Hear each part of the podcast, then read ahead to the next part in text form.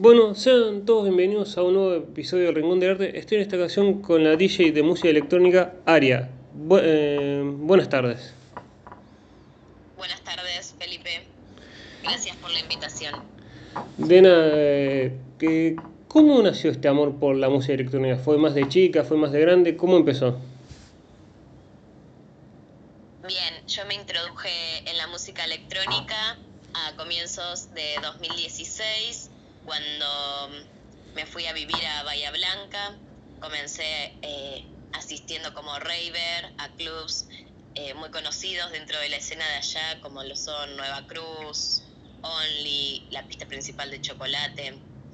Em, bueno, luego de ser ravers uno o dos años, comencé con lo que es mixing y de ahí avanzando hasta lo que llegué ahora. ¿Y qué es el rave, en lo que mencionas, un rave mix? eh, es, ¿Son parte de ser antes de ser DJ o son, digamos, es una parte, de- digamos, dentro de la música electrónica?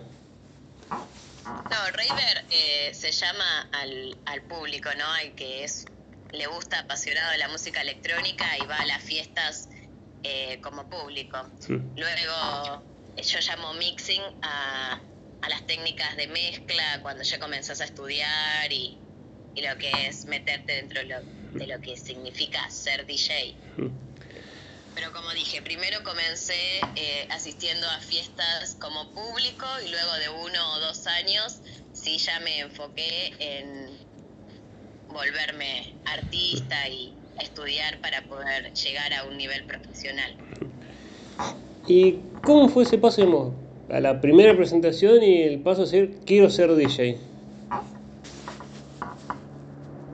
Bien, em, yo ya había pensado cuando empecé a salir que era algo que me atraía, me gustaría poder eh, capacitarme y eso, pero nunca lo hacía, siempre simplemente seguía con lo mío. Eh, en ese momento estaba dando clases de yoga, así que estaba muy enfocada en lo que era el yoga. Luego eh, de un tiempo siempre hice música desde que soy pequeña, desde que tengo 11 años, por ejemplo, que toco la guitarra, luego estudié piano. Eh, siempre comprendí lo que es el lenguaje musical, pero nunca lo había llevado a algo como lo que es la música electrónica, que o la producción musical, eh, que es algo más eh, virtual, por así decirlo, electrónico, eh, fuera de lo que son los instrumentos acústicos. Y bueno, en base a eso, nada, comencé a tomar clases con un profesor en Bahía Blanca y así fui progresando. Ahora ya hace dos años y medio que soy DJ profesional, así que agradecida por todo lo que aprendí y viví en el camino. ¿Y qué diferencia hay entre DJ digamos, común y DJ profesional? ¿Tiene algún distintivo o es, una, es algo que uno se va se toma como pro? Digamos, decir, yo me considero DJ profesional. Bueno, eh, creo que ese es un gran debate polémico dentro de lo que es la escena. Em, yo creo que vos podés tomarlo de dos formas. Podés ser DJ por hobby o podés hacerlo profesionalmente, como no solo lo es en la música electrónica, ¿no? Por ejemplo, Sí. un guitarrista eh, podés saber tocar la guitarra, pero aún así no ser guitarrista. No sé si me comprenden. Mm, Sí, no, te entiendo.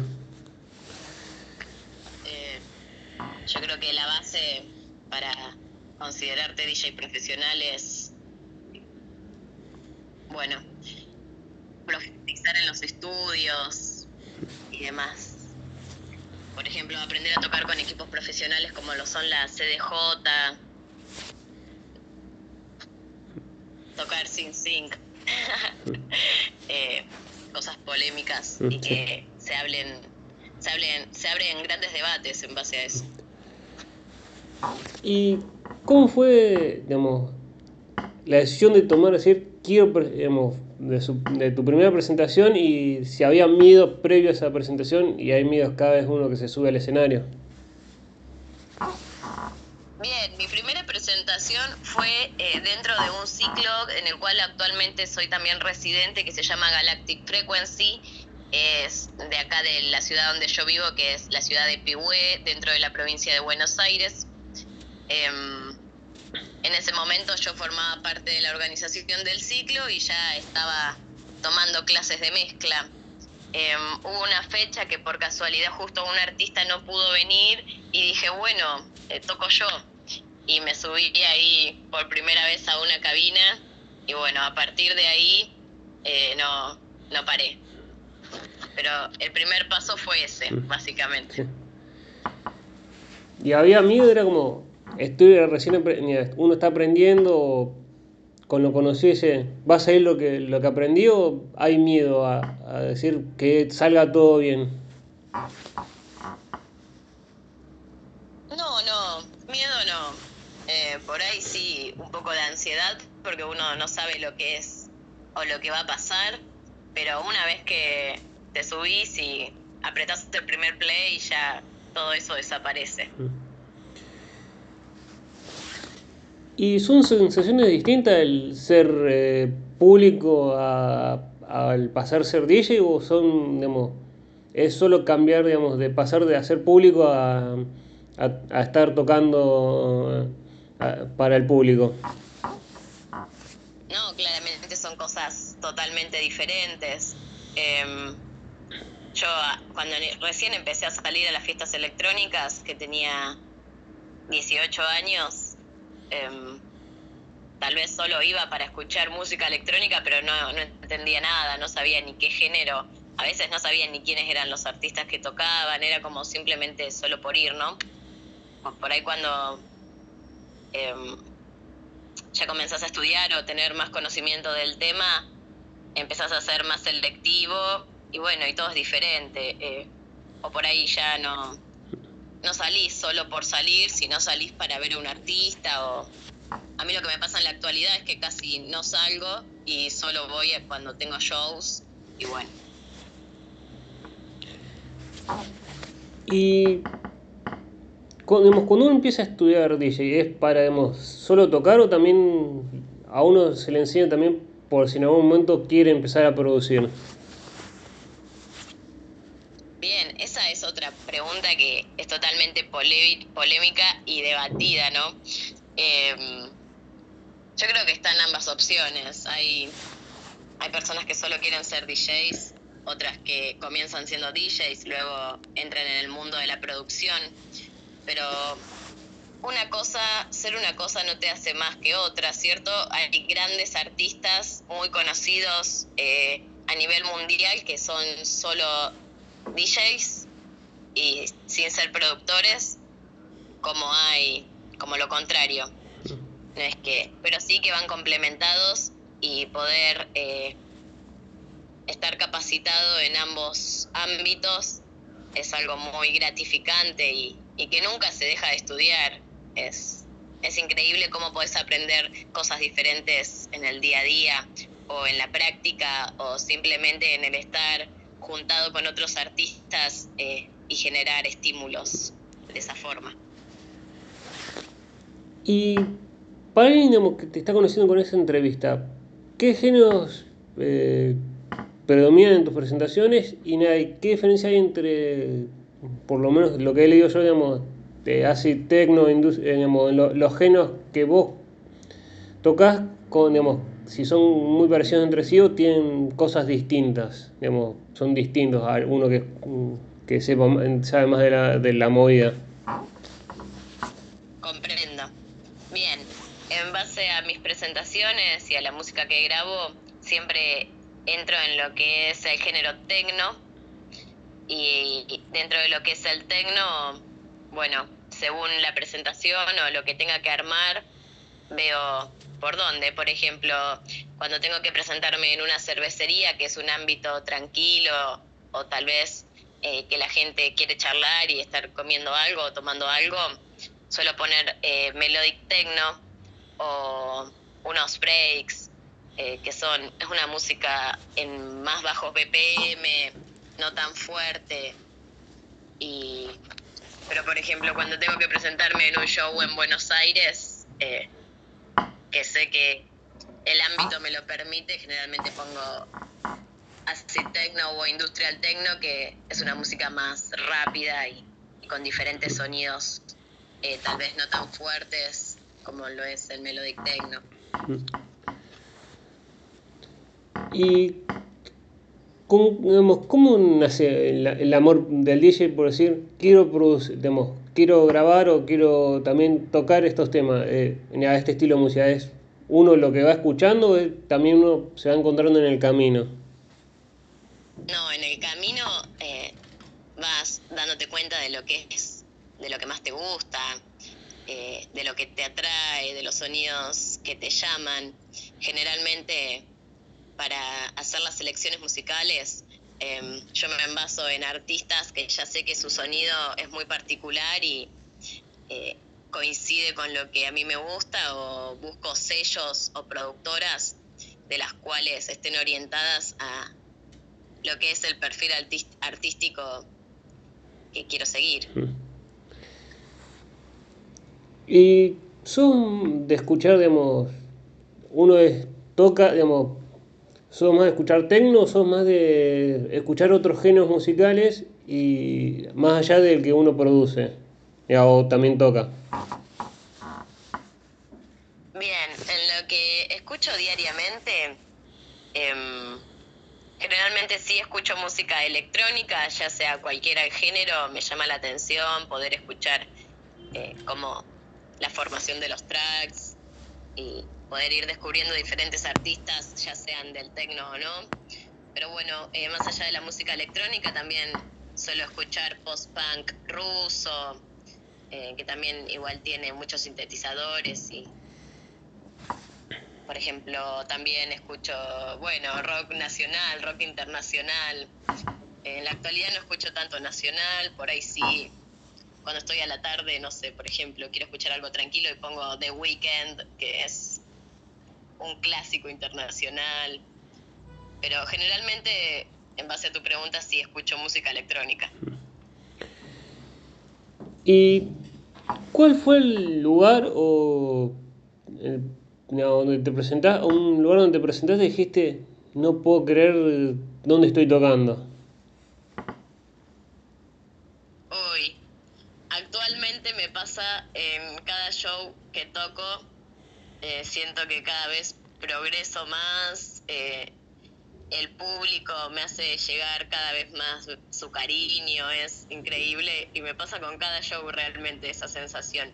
Pero por ejemplo, uno que sí fue clave fue eh, mi primer show que viajé a Capital, que toqué en un ciclo que se llama Catarsis, junto con grandes artistas muy reconocidos en la escena de allá. Eh, y bueno, ese fue un punto clave para mí que dije, wow, claro, donde yo vivo la escena es muy tranquila, muy pequeña, ¿no? no hay eventos muy grandes, por así decirlo, entonces eh, poder ir allá y formar parte de la escena que es mucho más grande y está mucho más marcada y establecida, para mí fue ese sentimiento, ¿no? Decir, claro, acá es donde tenía que llegar. ¿Y cómo es la sensación, digamos, de que en el pueblo de uno mm, lo que hace uno no es tan conocido es tenerse que a lugares donde es más conocido para que la gente lo reconozca o, diga, ah, mira, eh, yo a ella la conocía, eh, no como DJ, pero que me, sorprendió como DJ. Bien, lo que uno busca, más allá de que acá, como dijiste, en el pueblo no, no haya tanta escena o no esté tan establecida lo que es la música electrónica, eh, es traerlo, ¿cierto? Generar uno su propio ciclo o armar diferentes eventos eh, cada tanto cuando se puede.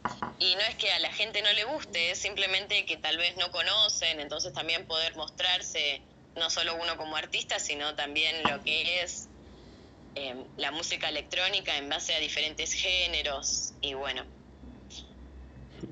mi meta es eh, que traer una escena bien marcada acá al lugar donde yo vivo, pero mientras tanto disfrutar también de las escenas de otras ciudades, que, es hermoso poder compartir con gente y, recibir el reconocimiento. A veces, por ejemplo, estoy en Instagram, tal vez no publico historias hace cuatro días, pero siempre un mensaje me llega. El otro día, ayer fue, que entré a la casilla de mensajes, me llegó como no, eh, como no deseado porque justo yo no seguía a la persona. Y abrí y eran unas palabras súper hermosas que me decían, te vi tocar en Buenos Aires, tu set tienen mucha energía, sos muy profesional, eh, muy buena calidad. Y palabras súper hermosas de personas que tal vez yo en el momento no las conozco. Y bueno.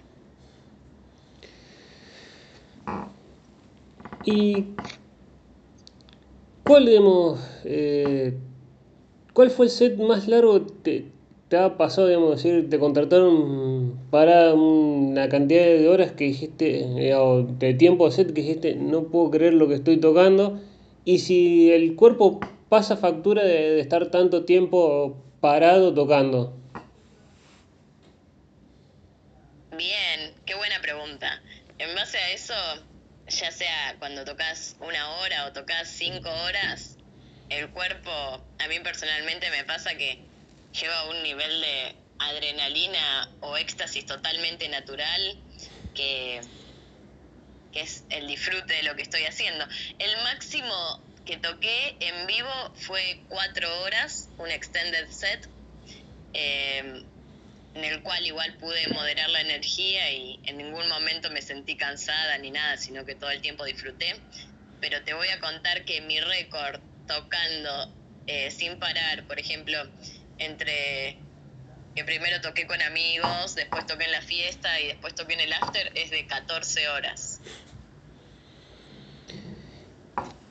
¿Y cómo se prepara un set, digamos, o se prepara para varias presentaciones para no repetir temas? ¿Es fácil o es difícil eso, digamos, más allá fueron varias horas de tocado? Claro que lleva Em, el trabajo del ser artista o DJ no es solo ir a la cabina y tal vez enchufar un pendrive o llevar el setup correspondiente que uses, sino que hay muchas horas de trabajo previo en lo que es selección musical y personalmente yo, por ejemplo, sí preparo sets diferentes eh, para cada ocasión o cada presentación. No sé si es complejo o no, es, es algo que disfruto hacer. ¿Y te ha pasado armar un set y que obviamente después que puede pasar a veces eh, se haya, no, se haya armado el, el, el show o algo o se te cambie fecha y tener que armar un, un set o es el set quedó armado para cuando sea esa presentación tocar más allá de, de si no me guste o eh, cuando los pienso escuchar para prepararlo, le, le quiero buscar una vuelta de tuerca. Sí, comprendo tu pregunta. Generalmente eh, tengo la carpeta con la música que voy a usar y no es que está establecida en un orden, sino que, por ejemplo, no sé, son 30 temas que tengo que los voy a, los conozco y los voy poniendo en el orden en el cual se va prestando la pista. Eh, más allá de eso, como decís, suele pasar que tal vez eh, la selección musical que hiciste no va acorde a lo que está pasando y bueno, de todas formas siempre tengo alguna otra carpeta ahí con temas que conozco que sé que puedo ir metiendo.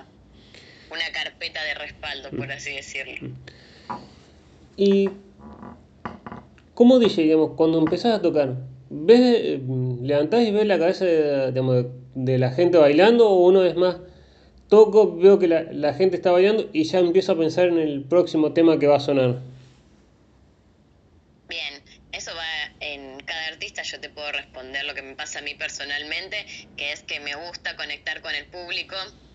Eh, generalmente sí estoy pensando en qué cuál va a ser el próximo tema, pero al mismo tiempo estoy mirando al público y levantando el brazo para poder eh, conectar con ellos y y es bueno. Pero sí es verdad que hay artistas que tal vez están todo el tiempo enfocados en lo que están haciendo y no, no les gusta tanto mirar al público o eso, pero a mí en lo personal eh, conectar con el público es de las cosas que más gratificantes. ¿Y alguna vez levantaste la cabeza, digamos, conectando con el, grupo, con el público y sorprenderte la cantidad de gente que había mm, viéndote? Eh, sí, o como eso mismo que dijiste, o como que están atentos a vos, tal vez eh, levantás la cabeza y ya todos se dieron cuenta que los estás mirando y en base a eso te gritan algo o cosas así. Es, es muy lindo. Y quiero consultarte algo. ¿Cómo digamos, este nombre de DJ en Aria con, digamos, con creo que es la diéresis en, en la A? Para alguien que, digamos, que no te, no, no, no te digamos, o te conoce con tu nombre real, ¿cómo nace el nombre artístico? Bien, mi nombre real es Ariana. Hmm. Eh, entonces, nada, simplemente le saqué la última sílaba y quedó Aria. Eh, también lo modifiqué poniéndole la diéresis para darle un poco más de mística, por así decirlo. Eh, pero como, como ves, no, no es que modifique mucho mi nombre normal a mi acá de artistas. Eh, pero sí es verdad que cuando comencé a ser artista y más personas me empezaron a llamar por área, eh, también personas que me conocían de antes, que tal vez me decían Ar o, o Ari, me empezaron a decir Aria. Ya casi todos piensan que mi nombre real es Aria y, y no Ariana. ¿Y si no, digamos, no hice malas vueltas, eh, me dijiste hace dos años y medio que arrancaste con esto, ¿cómo fue, digamos, en el 2020? Uno está empezando a tocar y en el 2020 no, se puede tocar, si te pasó, digamos, no poder tocar y cómo fue, digamos, cómo se trabaja con esa cabeza. Exacto, fui de mi primer presentación, pasaron tres, cuatro meses y pandemia. Eh, por lo tanto, no, en ese momento no había podido llegar a disfrutar mucho de, lo lindo que es salir a tocar. Eh, de todas formas, creo que lo que fue el aislamiento me benefició porque estuve mucho tiempo adentro, enfocándome, eh, también capacitándome y, y bueno, pude crear cosas increíbles que pueden observarlas en mi, canal de YouTube, que si me pongo a pensar ahora son sets súper viejos, de hace dos años y hay mejores, pero el, el misticismo que pude manejar en ese momento gracias al enfoque espiritual en base a todo lo que estaba pasando, eh, para mí fue beneficioso. Inclusive em, poder seguirme capacitando durante un año sin tal vez poder salir a tocar, después cuando retomé poder presentarme ante, el público, era algo totalmente diferente a lo que había mostrado en mis primeros cuatro meses como artista. Y se disfrutó de, digamos, más allá de, de, arrancaste y eh, a, pasar la pandemia, ¿se disfrutó distinto la, la primera presentación post pandemia, digamos, que se podía presentar? ¿O tiene el mismo gusto las presentaciones pre pandemia y post pandemia? se disfrutaron más. Igual no voy a negarte que, he tocado en clandestinas, no es que tampoco estaba 100% parada, sino que por ahí aparecía en eventos clandestinos, eh, como así se le llamaban. Entonces, no es que estuve mucho tiempo parada, pero más allá de eso, sí, cuando volví a tocar en el primer evento oficial, que ya era todo legal, eh, si mal no recuerdo, fue en... Ah, bueno, fue en Bacano, en un boliche de Carué, que tiene una terraza, una pista electrónica y bueno, el público de allá yo no los conocía, pero pude conocerlos, ellos ya me conocían y fue, sí, fue hermoso, realmente, decir, al fin volvimos. Y con esto mencionas las fiestas clandestinas. Eh, ¿Había miedo de decir, digamos, voy y me presento y que pase lo que tenga que pasar? ¿O, era, o había miedo de decir, por favor, que no llegue la policía o algo de, todo este, digamos, que pase algo, me, me, pase algo o pase algo con, mi equipo? Bueno, lo que me pasó es que generalmente las fiestas clandestinas donde me iba a tocar eran en Bahía Blanca y bueno, era como decís, uno va y no, no sabes. Como puede pasar que tal vez estoy haciendo un set de tres horas increíble que no se corta, tal vez empiezo a tocar y a los 20 minutos cae la policía y se corta todo. Era, uno iba ya sabiendo lo que podía pasar. Y uno como DJ, apunta a decir, no sé, dentro de poco quiero, no sé, tocar una Greenfield en un festival grande o es todo va paso a paso? Todo va paso a paso claramente, pero siempre eh, yo creo que cada uno tiene sus objetivos para irse superando, tanto como a corto y a largo plazo. Un objetivo eh, no sé, por ejemplo, a corto plazo que me gustaría lograr es tocar en algunos clubs muy importantes que están dentro de la provincia y un objetivo personal a largo plazo es que me gustaría tocar fuera del país. A largo plazo me refiero a uno o dos años, no mucho más. ¿Y crees que hay crecimiento de las DJs mujeres también con esto del feminismo que se busque que se le dé lugar a la mujer, o es algo que todavía está costando, digamos, el que le den lugar a las mujeres para tocar como DJ? Bien, gracias por hacer esa pregunta.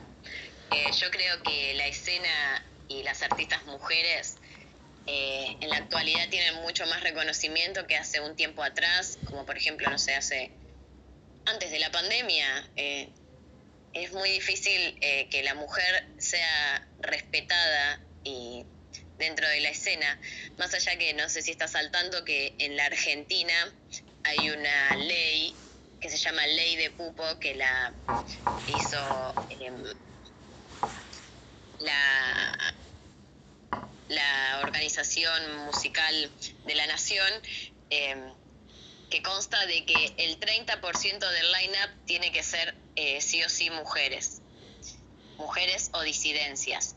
Eso es una ley que está en la Argentina y que no siempre se cumple, que el 30% del line-up tengan que ser mujeres. Eh, más allá de que esa ley no siempre se cumpla y, y, en base a si no se cumple o no se puede hacer la denuncia, eh, en la actualidad sí que hay más reconocimiento y cada vez eh, se van visibilizando más artistas mujeres dentro de la escena, así que estoy muy agradecida con eso. Eh, lo vivo personalmente formando parte de una comunidad de DJs llamada By Womans. Eh, es un rooster de chicas, de seis chicas de Capital Federal, el cual crearon esta comunidad y bueno, creo que en la actualidad en el grupo somos más de 100 artistas mujeres eh, de todo el país eh, unidas por lo mismo, ¿no?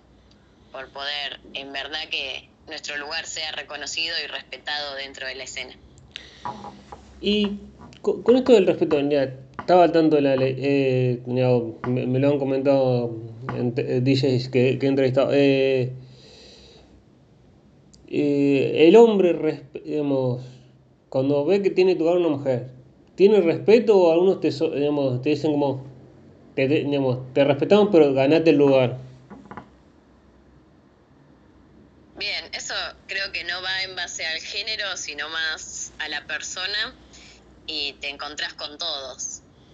Eh, tal vez hay artistas hombres súper respetuosos, inclusive eh, no de ahora por todo este movimiento, sino que siempre tuvieron esta mentalidad de incluir a las mujeres, que haya eh, chicas en la cabina, pero bueno, también está todo lo contrario, te puedes encontrar con todo. ¿Y qué ha pasado, digamos, desde que cuando arrancaste esto con ser DJ, que algún familiar o algún amigo te diga, buscate un laburo común porque ser DJ no eh, de hacer y no se puede vivir o también está de vos no estás laburando porque estás aprendiendo o estás armando o estás trabajando siendo DJ? Bien, em, como te nombré anteriormente soy profesora de yoga y doy clases. Nunca paré con eso, nunca paré de dar clases. Así que en cierto punto mi, mi trabajo lo tengo. Eh, pero bueno, sí es cierto que por ahí le comencé a enfocar más energía a tomarme lo que es ser DJ, no tan como un hobby o como hacerlo solo cuando pinte, sino enfocarme profesionalmente en eso.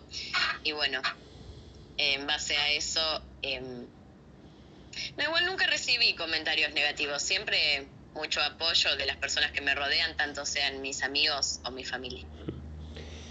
¿Y es fácil llevar el, en conjunto, digamos, el trabajar como, como DJ y también como profesora de yoga o es algo que se vuelve incompatible? No, totalmente compatible. Yo eh, siempre manejo mis horarios, armo, armo las cosas como me quedan cómodas. Eh, por ahí solo, no sé, hay unos días determinados de la semana que doy clases, entonces esos días estoy enfocada en eso y el resto de los días me quedan libres para poder fluir en lo que es la música, que por ahí no es algo tan estructurado, no es que digo el jueves a las 5 de la tarde me va a llegar la inspiración para grabar un set, que por ahí eso necesita más libertad horaria. Que la tengo, entonces eh, puedo fusionar ambos mundos muy bien. Y para alguien eh, que te quiere escuchar, ¿dónde más allá que esta entrevista va a ser un poco después, ¿dónde te pueden escuchar y, y dónde, son las próximas presentaciones? Digamos? ¿Dónde te puedo escuchar si quieres escuchar tu música? Bien. Em, bueno, pueden buscarme, por ejemplo, en Instagram, donde tengo mi Linktree. Ahí están todas las plataformas digitales. Pueden encontrar diferente material en cada plataforma, SoundCloud, muy, muy lindos sets ahí, YouTube, listas de reproducción, eh, ahí van a encontrar también podcasts que saqué con productoras dentro de la provincia y también fuera del país. Em, pero sí, recomiendo que entren a mi Instagram, follow y luego ingresen a mi link drink para poder observar todo mi material. Con respecto a las presentaciones futuras, eh, bueno, ahora esta entrevista la estamos eh, grabando en mayo, casi junio. Eh, estamos con el frío y el invierno, lo cual la escena está muy calma, por lo tanto no es que tengo presentaciones todos los fines de semana, como sí pasa cuando más empieza el calor, pero mm, Pronto voy a estar en Bahía Blanca, ya tengo esa fecha cerrada. Eh, bueno, estoy por cerrar una fecha eh, para viajar a Patagones, Río Negro. Y bueno, pero en mis redes, en mi Instagram siempre ahí comunico todo. Eh, ¿Y cuánto crees que tienen importancia las redes sociales en el crecimiento de un DJ y cuánta importancia le das vos? Y si crees son herramientas o no las redes sociales en la actualidad tienen mucha importancia. Em, por ejemplo, eh, sí, sí, yo creo que la imagen del artista es clave más allá de su música. Ya sea eh, manejar Instagram, Twitter, Facebook, eh, es importante y más en el aquí y en el ahora que manejamos más todo lo que es virtual que lo que es personalmente, o sea, ya no, no es que salimos a pegar eh, las pancartas de nuestros conciertos en los palos de luz, eh, sino que se maneja toda la información en base a las redes sociales, por lo tanto, la imagen que se arma cada uno en sus redes es muy clave. Eh, ¿Y qué opinión tenés, si es, no sé si también de, esta construcción cultural o periodística, de la forma que tiene la droga que se la relaciona mucho con la música electrónica? ¿Qué, opinión tenés vos? No, opino que dentro de, todos los géneros, más allá de la música electrónica, eh, siempre culturalmente estuvo el uso tanto eh, consciente como inconsciente de estupefacientes. em, en la música en general, no, no solo en la música electrónica. Eh, pero no, no, es algo que critique ni tampoco que avale. Yo creo que cada persona es consciente y puede hacerse cargo de lo que hace.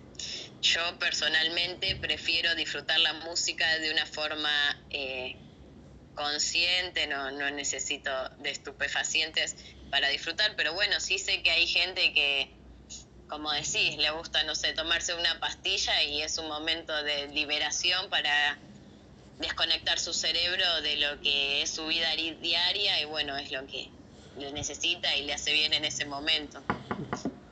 Eh, pero sí es verdad que la música electrónica siempre estuvo muy juzgada por lo que es el uso de estupefacientes, eh, pero creo que igual eso lo dice la gente que en realidad no, no entiende mucho del tema. Y como DJ, sos de, digamos, te toca hacer, eh, no sé, opening, warm-up o closing, ¿vas antes a, digamos, al horario que te toca presentarte o sos más, llego al momento que, que me toca presentarme? Bueno, en base a lo primero, en mis primeros meses como artista siempre me tocó hacer warm-up, que es algo que me encanta porque hacer warm-up es un arte, el arte de, hacer entrar en calor a la pista, de no exceder eh, la energía para poder entregarle la cabina al próximo artista. En la actualidad generalmente me están dando horario main. Eh, Así que sí, sí voy antes para poder estar. Generalmente voy al comienzo de la fiesta o, una hora después de que comenzó la fiesta para... Es importante también escuchar la música que pasa el artista anterior a vos para, para poder seguir el hilo. Y te digamos, los, eh, también de quedarte, digamos, después de escuchar el que viene. También, eh, ¿cómo es la relación DJ, digamos, DJ que viene antes a DJ que viene después, o que está tocando, ¿es de saludar o es uno lo deja porque está concentrado tocando mm, el que, digamos, quien está tocando? Bien, eso también no lo puedo responder en forma general, creo que es algo muy personal de cada uno. Eh, muchas veces se planea antes de, la, de que empiece el show o antes del momento de cambio, sino que no sé, vas y le preguntas eh, si cuando hacemos el cambio quiere bajar el tema o que yo me meta de una. Eh, no, son cosas que se acuerdan y, está bueno, es una, buena relación. Em, bueno, como, como me han entregado la cabina de forma muy correcta muchas veces, también me ha tocado entregarle la cabina a grandes artistas, como por ejemplo lo es eh, Sol Ortega, que es una de las artistas más conocidas dentro de la Argentina en la actualidad. Y bueno, uno siempre intenta hacerlo de la forma más profesional posible, al menos en mi caso. Eh, y te ha pasado, digamos, ¿cómo es, digamos, uno empieza a aprender, digamos, aprende, como vos decías al principio, digamos, piano, otros instrumentos, a, digamos, a tocar eh, eh, o a, hacer digamos, música, electrónica. Es difícil digamos, acostumbrar el oído a sonidos, como, por así decirlo, más electrónicos a lo, a, lo que es digamos, el sonido de un, de un instrumento. Bien, eh, claro que es diferente. Yo creo que de todas formas haber aprendido música desde tan temprana edad eh, me sirvió mucho para el momento de que comencé a meterme en el mundo de lo que es la música electrónica porque ya tenía cierto grado de comprensión en base a todo lo que estaba haciendo o, a lo que son los ritmos o a poder eh, leer el beat. Eh, bueno, sí, sí es mi respuesta a tu pregunta. Mm. Y pasa tanto como, en, por lo menos acá en Rosario ha pasado un caso de, digamos, de un artista de, digamos, tocar un lugar que, que es medio, digamos, se terminó muriendo pues es muy perjudicial el lugar, digamos, o está en mal estado el lugar. En el mundo DJ pasa de tocar en lugares que uno dice, ¿para qué estoy, por qué estoy tocando acá? Conectar la bandeja o o algo de decir, por favor que no, no, no se me queme el equipo o me pase algo de, digamos, de tener miedo de, de estar tocando en ese lugar? Em, miedo nunca sentí, eh, pero sí es cierto que, por ejemplo, cuando comencé, que aún no tocaba con C-DJs y si tenía que llevar mi compu, mi controlador, era, era tener mucho cuidado porque es el equipo de trabajo de uno y, y claramente no- uno no quiere que se le estropee.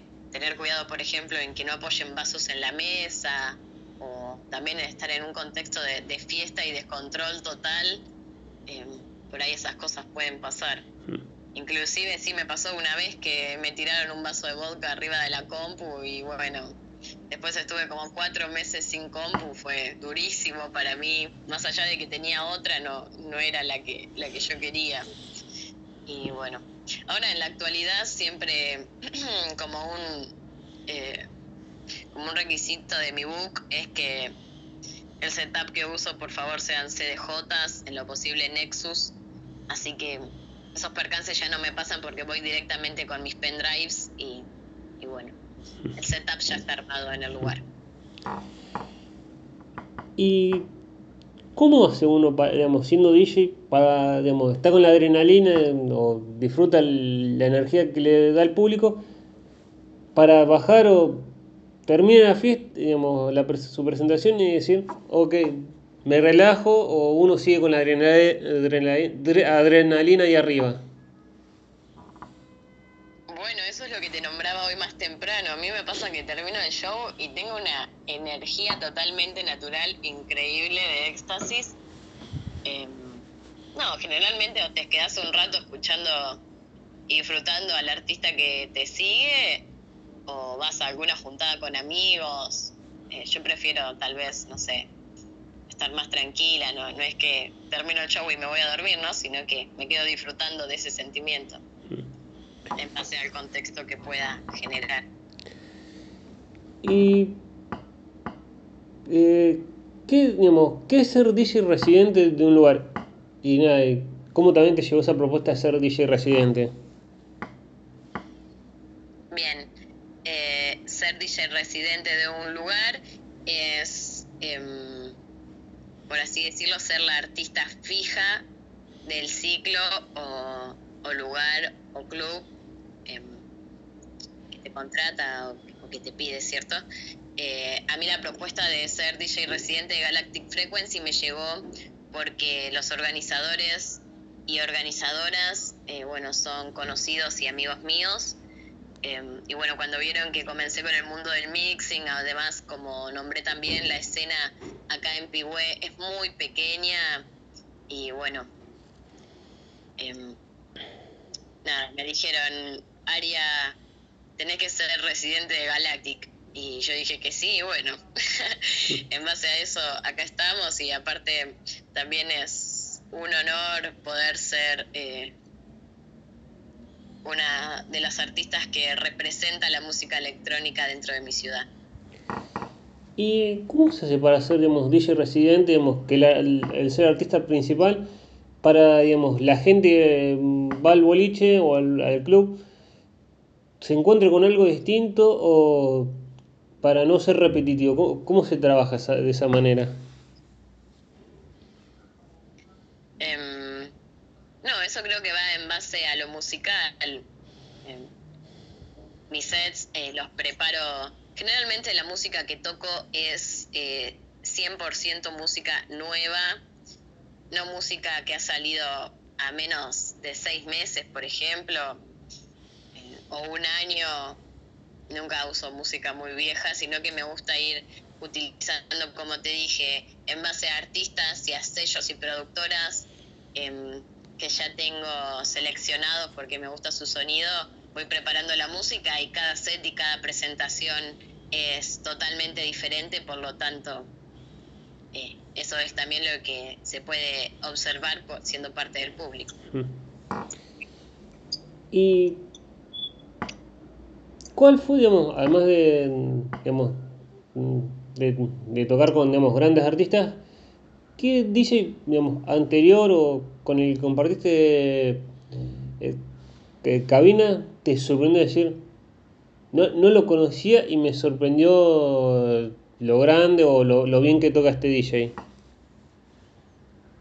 Me suele pasar muy seguido porque al yo vivir acá en, en, mi pueblo, que es una ciudad, pero la vida que se lleva es de pueblo, em, no conozco muchos artistas. Entonces, cuando viajo a los diferentes lugares donde me contratan, me pasa que conozco nuevos artistas y digo, wow, qué tremendo y qué calidad artística hay dentro de la Argentina. Eh, me pasa constantemente eso.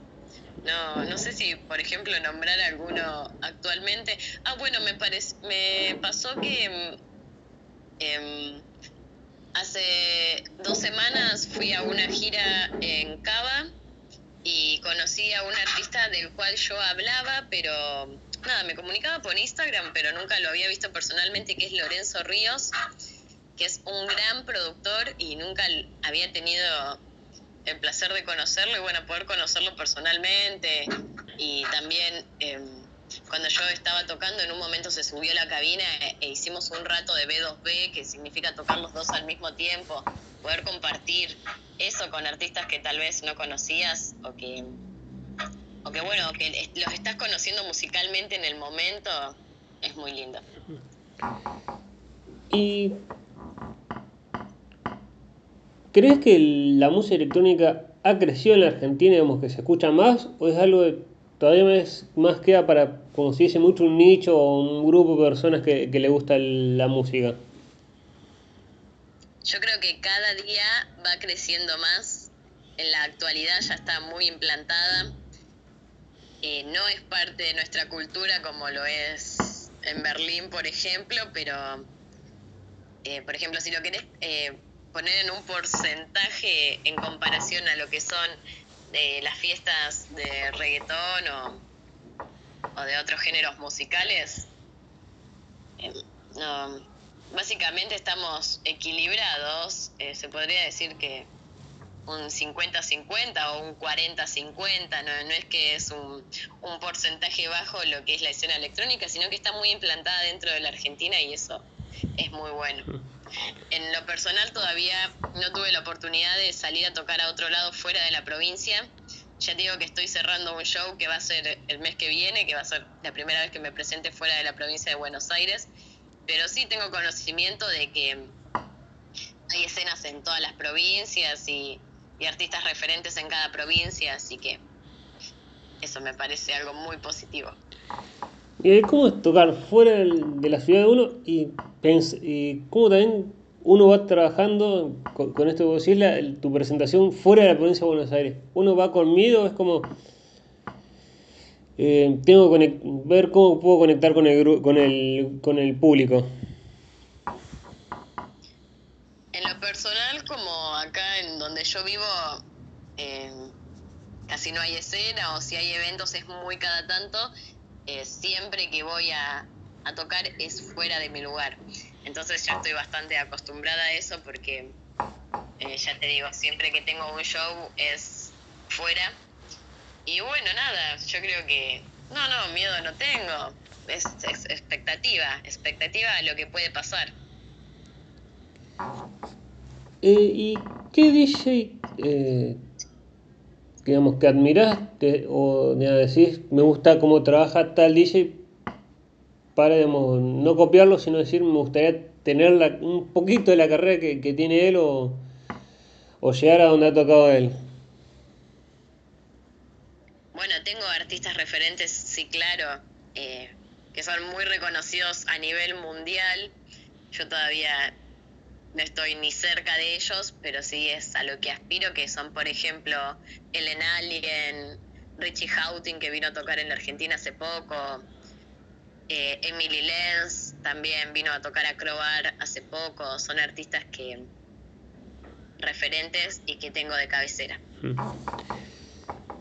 ¿Y te ha pasado, digamos, a, ir a algún lugar digamos, como público y volver como dice decir, no puedo creer que hace poco estaba como muchos ahí viendo un DJ o, O uno es como, bueno, voy a tocar donde, donde salía. Eh, no, lo que me pasa es que ya, em, por más que uno sí es, sigue, siempre sigue siendo parte del público, ya no es lo mismo. Generalmente si salgo a una fiesta estoy eh, del lado de la cabina, toque o no, o compartiendo con los artistas de la noche. Eh, siempre, ahora ya estoy del otro lado, pero mm, nada, es muy agradable por ahí. Eh, nada, muy lindo, es muy lindo. O por ejemplo, ir y a un show y tal vez em, que no sea que no sea de uno esa noche, pero llegar y que igual te reconozcan y te saluden. O que mismísimo el artista que toca esté feliz de que lo haya ido a escuchar y bueno, y después también poder darle un feedback de lo que fue el show. Son cosas que se comparten que son muy estimulantes también. Y a uno, digamos, uno disfruta cuando es reconocido o es como te da, digamos, decir, pero digamos, no soy nadie, pero eh, de sorprenderte que te conozcan, eh, que te reconozcan. Claro que, claro que siempre me sorprendo, cada vez me sorprendo más, como te digo, a veces que no uso mis redes sociales y entro y siempre tengo mensajes con palabras súper hermosas que te llenan de amor y a uno también lo, lo inspira a seguir y decir, eh, claro, este es el camino eh, y no depende de mí, sino también que em, como que el público espera cosas de uno y, bueno, no, no defraudarlos. Eh, sí algo que me pasó hace poco que me llamó mucho la atención y me puse muy roja, me dio mucha vergüenza, es que acá en, mi mismo pueblo estaba caminando para lo de mis abuelos y me paró una señora y me dijo, em, ay, mi hija te ama, no sé qué, y me pidió una foto para pasársela a la hija. Y, son cosas así que te sorprenden y, en el momento yo me puse muy roja y tal vez no, no supe cómo reaccionar, obvio me saqué la foto, pero eh, sí hay cosas que me sorprenden día a día. Y eh, ¿Aparecen los amigos del camión cuando uno le empieza a ir bien y empieza a crecer como, como DJ o uno sabe elegir a los amigos? Bueno, yo creo que eso va también más allá de ser DJ o no, va en base a cada persona. Sí, es cierto que desde que soy artista mi círculo social es más pequeño, pero en base a que ya estoy utilizando mi tiempo y el enfoque de mi energía en, en cosas que en verdad sean gratificantes para mí o que me sumen. Em, pero no, hay de todo, cada uno sabe con, con quién trata y con quién no. Eh, te voy a hacer la última porque creo que como decía una canción de Lerner era, o creo que decía así, dice, todo tiene un final. Me quedé, pero a un momento hay que, me quedaría charlando con un placer, pero como dice la canción, a veces hay que darle un final eh, también a la entrevista. Eh, tengo la última se en dos partes. Eh, la primera parte la última, desde que arrancaste hasta ahora, mirás para atrás y decís, me arrepiento de algo o no, y qué le dirías a alguien que por un prejuicio o en que es la segunda parte, ¿qué le dirías a alguien que por un prejuicio o algo no se anima a ser DJ o, o, o a tocar como, como DJ? Bien. Em, en base a la primer parte, miro para atrás y no me arrepiento de nada. Sí estoy muy agradecida y me sorprende todo lo que pude crecer en tan solo dos años de carrera eh, y con una pandemia de por medio. Em, por ahí sí hay cosas que no sé, me gustaría decir tendría que haber activado más en esto en su momento y, colgué por el simplemente hecho de, estar viviendo el día a día. Pero no, no, estoy muy agradecida por el camino que recorrí hasta ahora y qué decirle a alguien que no se anima a tal vez presentarse en público porque como te digo, uno puede ser DJ de hobby, puede comprarse su consolita, aprender en la casa, tener conocimientos del tema. Eh, pero bueno, nada, que se animen, que se animen y que vean cómo es simplemente romper con ese bloqueo eh, y en base a eso se van a ir presentando diferentes oportunidades y bueno, van a ir encontrando su camino.